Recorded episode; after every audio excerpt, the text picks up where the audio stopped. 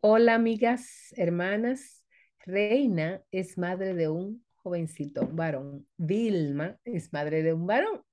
Este, las dos tenemos una relación especial con nuestros varoncitos, ¿verdad que sí, Reina?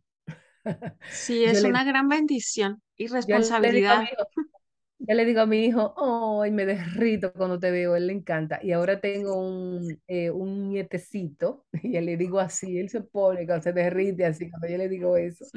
Sí. Este, realmente, como decimos, es una relación eh, interesante.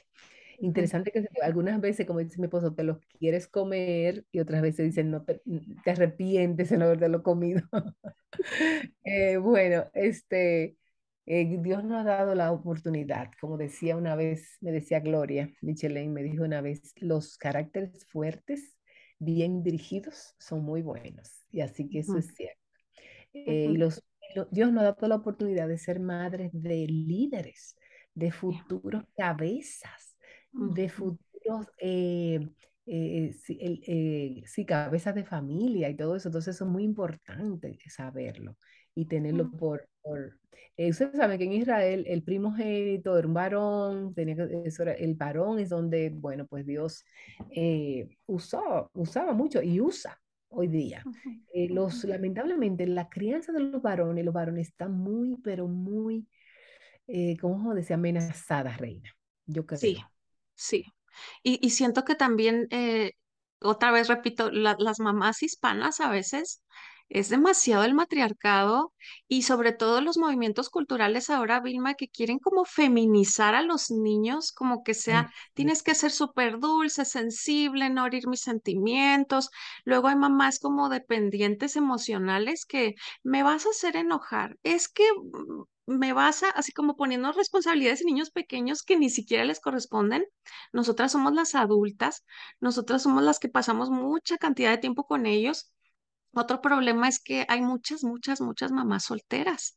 Entonces, estos niños necesitan también figuras de hombres, de varones piadosos, que a lo mejor no están en tu familia o, o el papá lo abandonó, pero te puedes acercar a una comunidad de creyentes donde haya hombres eh, con toda la palabra, ¿verdad? Que, que son valientes, esforzados, eh, dignos, merecedores de ese título.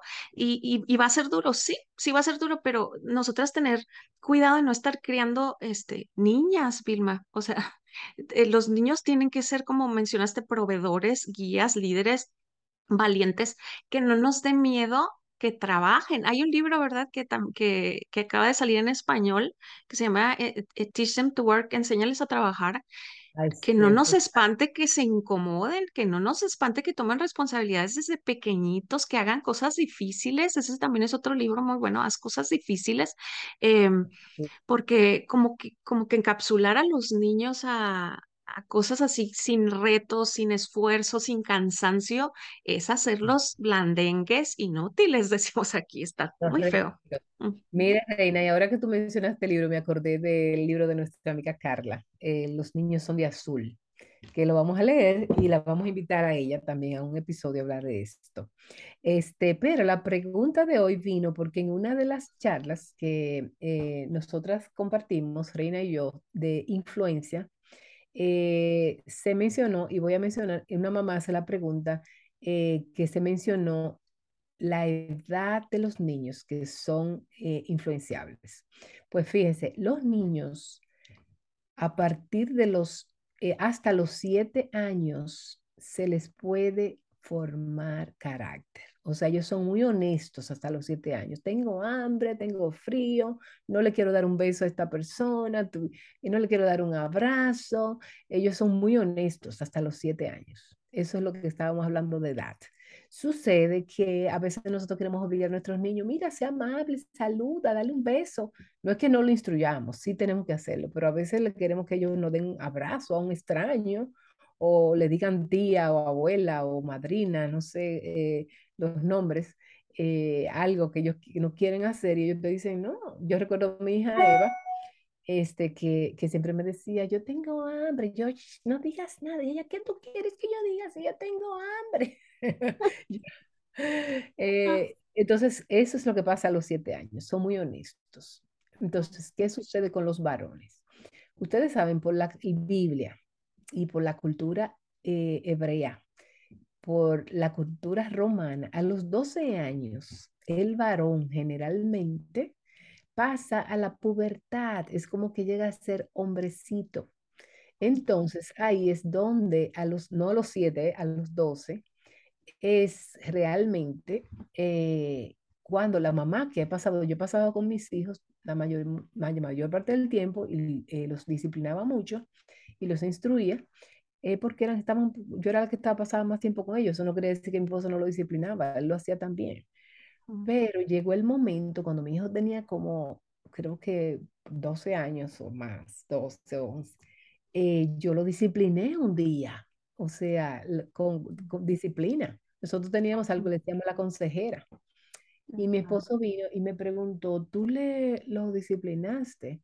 Y yo, sí, o sea, no, para mí era como normal, yo crecí con una mamá soltera, de mujer divorciada, y ella no disciplinaba cuantas veces ella quería, y bueno, no, no era el, mejor ejemplo bíblico, eh, porque mi mamá no, yo, no, no, se convirtió cuando yo tenía como 16 años, 17, ya yo estaba adulto, más mayor, pero hasta los 12 años los varones reciben eh, a la mamá, ya como perciben a la mamá como una amiga, como una, no, ya el respeto para los varones. Yo decía que a los siete años tenemos que tener cuidado cómo le hablamos a nuestros hijos, a los varones especialmente, porque el tono eh, y los gestos con que nosotros lo corregimos, lo que le decimos, a veces le hablamos como el varón los percibe mayormente porque ellos fueron, eh, ¿cómo decir? Wire, eh, fueron programados, Diseñados, programados por Dios para ser respetados, los varones, los varoncitos. A los 12 años ya, o sea, una mamá disciplinar a un, niño, insultarlo, gritarle, es como un insulto muy grande. Entonces, para los hijos varones, eso es muy, muy delicado. Yo he hablado con varias mamás, sobre todo que son mamás solas, respecto a este tema, porque la palabra no, nos dice claramente que las mujeres necesitamos que nuestros esposos nos amen y los varones necesitan nuestro respeto. Entonces, ¿cómo ellos van a aprender esta área si como mamás no los estamos respetando? O sea, imagínate que siempre lo estés, le estés llamando como si fuera un niño pequeño o no tomando en cuenta su opinión. Es, es un tipo de denigración muy fea, también la que yo he visto, cómo se trata a un, un niño a veces. Hay un libro eh, que, que, escribe el mismo autor de Amor y Respeto, Vilma, que se llama Madre e Hijo. Aquí está la, la eh, portada. Egerich, el tema Egerich.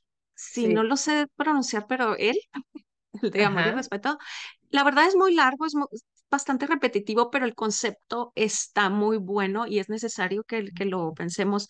Mi esposo, desde que yo estaba embarazada, actualmente mi hijo tiene casi 16 años, este fin de mes los cumple, y desde que yo estaba embarazada de él, él decía que a los 13 años le quería hacer como una fiesta eh, muy simbólica de, de, iniciación a la hombría, decía así mi esposo, y finalmente sí se la hizo cuando cumplió 13 años, invitó a varios hombres que es una influencia para mi hijo, que son admirables en diferentes aspectos y de diferentes edades, también este, solteros, también otros de su edad, y les pidió que le hicieran una carta y le dieron unas palabras, hicieron una carne asada, fue algo muy especial para mi hijo porque eh, te marca, es como un antes y después, ¿no? Porque la cultura te dice, ¿cuándo eres un hombre? Ah, pues cuando te acuestes con alguien, ay, cuando hagas tu primer robo y nadie te cache, son cosas feas como las iniciaciones del mundo a la hombría, entre comillas. Pero qué bonito cuando un papá se puede tomar el tiempo de decirle, hijo, estás em, empezando tu camino como un hombre, un hombre de bien, un hombre que va a temer a Dios, que, que va a amar su palabra. Eh, todos, nadie somos perfectos, pero somos tus compañeros de viajes o queremos ser tus mentores. No sé, es algo muy especial, así como de hombres, que, a mí me encantó. Y hay un libro precisamente que habla más o menos de lo que hacen los judíos, algo ah, así que se llama Coróname de Steve Farrar, si no me equivoco. También ahí lo pueden buscar si no conocen algo de esto. Es especial si lo pueden hacer con sus hijos. También nosotros las mamás tenemos que tener cierta influencia en nuestros hijos, empezarle a ser caballeros, abrir la puerta, a, pararse de la silla, eh, enseñarlos a cargar eh, la, compra del supermercado, enseñarles a sacar la basura, a ser cuidadosos, eh, líderes, a cerrar las puertas, cuando el papá no está, a proteger la casa.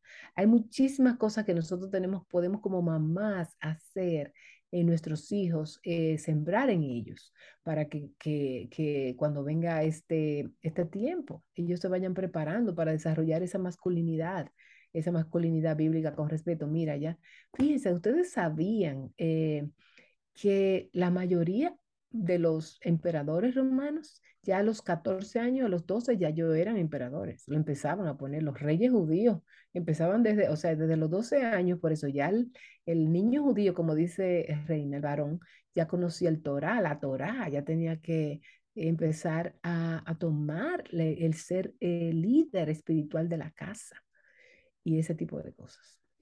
Sí, la mayoría de las decisiones absurdas que, que, toman los jóvenes hoy en día muchas veces es obviamente también porque todavía su cerebro, su corteza prefrontal no está desarrollada ni nada, pero a veces es por el mismo ocio, el aburrimiento, tanto tiempo libre, tanto tiempo de pantallas, no hay límites, no hay como plan de vida o retos que ellos tengan, no nos asustemos, eh, mamás, de que tengan ellos responsabilidades fuertes. E, eso me encanta, Vilma, lo que mencionaste. Ojalá pudiéramos también leer más de cómo este cambio cultural fue de, la palabra adolescentes, de esta etapa así como que, ay, vive, aprovechala, porque luego es horrible la adultez. Entonces el jovencito dice, ahorita voy a hacer desastres porque luego en la adultez es horrible. No, que disfruten los retos, la responsabilidad de acuerdo a sus capacidades pero también con, con una esperanza de decir, eh, voy a hacer una diferencia en mi entorno, en mi, comunidad, en mi familia, con mis amigos,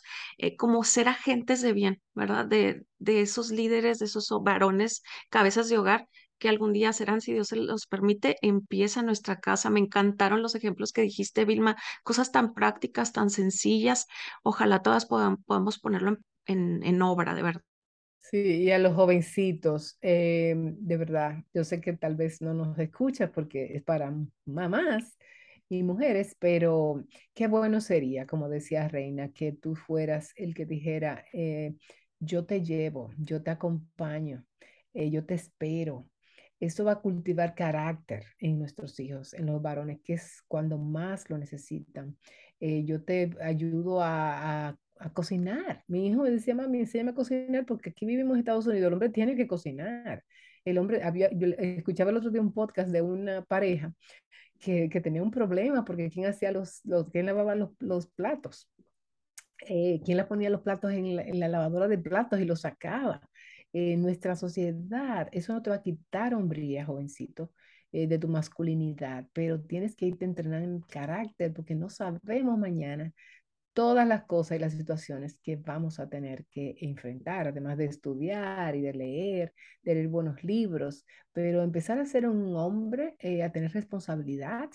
Eh, no siempre la mujer va a tener, vas a casar con una mujer que tú vas a hacer una, un pasivo, una actitud pasiva. No, todo lo contrario. Así que también es un llamado a, los niños a empezar tenemos, a... Tenemos una responsabilidad enorme como mamás y, cada cosa que hagamos va a ser una siembra en la vida de, de, un futuro matrimonio, de una futura familia. O sea, lo que hagamos ahorita es como poner semillitas y regar un árbol que nuestros nietos van a, a comer el fruto. Entonces tenemos que ser diligentes, esforzadas, sabiendo que no depende de nosotras todo, pero sí Dios nos va a pedir cuentas de, nuestra labor y de nuestros años de crianza con nuestros hijos. Eh, tenemos mucho trabajo por delante, algunas, otras ya están con nido vacío y ya están viendo esta realidad. Eh, descansen en el Señor, descansen en que todo lo que hicieron no será en vano, incluso hijos que quizá no estén en los, caminando con el Señor, seguimos orando, no nos rendimos con los hijos jamás, sea en, en oraciones, sea en un consejo, sea en amar incondicionalmente, también podemos ser un reflejo del amor de Cristo. Entonces, gracias por, por hablar de estos temas que nos encantan, de, de crianza, de familia, de matrimonio, y seguimos orando unas por otras. Las esperamos en la próxima misión de Conectadas para ayudarte en todas las plataformas digitales. Bendiciones. Amén.